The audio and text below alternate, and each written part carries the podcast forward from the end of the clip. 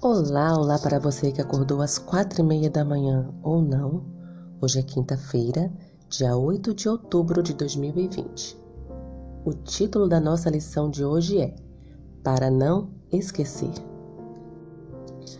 Antes que os filhos de Israel entrassem na terra prometida, Moisés falou com eles novamente, relatando as maneiras maravilhosas pelas quais o Senhor os havia guiado, e os advertiu várias vezes para não esquecer o que o Senhor havia feito por eles. Em muitos aspectos, Deuteronômio foi o testamento de Moisés.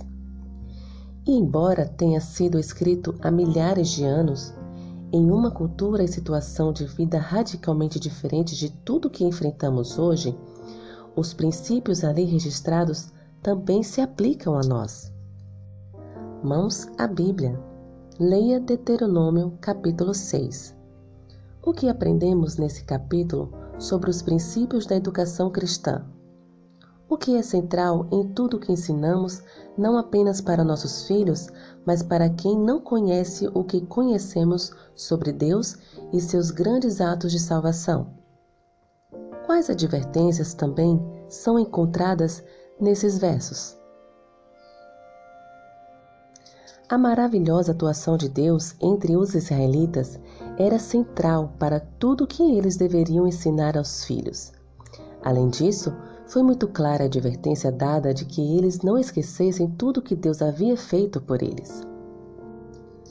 É evidente que, se os pais devem desempenhar a função mais importante na integração dos ensinamentos bíblicos à vida de seus filhos, eles também têm a responsabilidade de se organizarem e se prepararem de maneira que possuam conhecimento e tempo adequados para passar com seus filhos.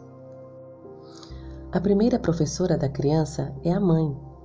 Nas mãos dela está, em grande parte, a educação da criança durante o período de seu maior e mais rápido desenvolvimento. Esse é o momento essencial em que os pais ministram aos filhos o amor e as promessas de Deus. Marcar um horário regular para ensinar pessoalmente a sabedoria e as promessas de Deus aos seus filhos terá um impacto positivo em sua família nas próximas gerações.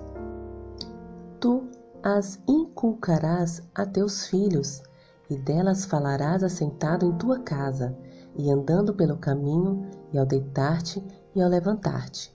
Deuteronômio, capítulo 6, versículo 7. Qual é o argumento apresentado nesse texto? Porque é crucial sempre manter a realidade do Senhor diante não apenas de nossos filhos, mas de nós mesmos. E com mais esta reflexão, finalizo a lição de hoje. Que o Senhor te abençoe. Um bom dia.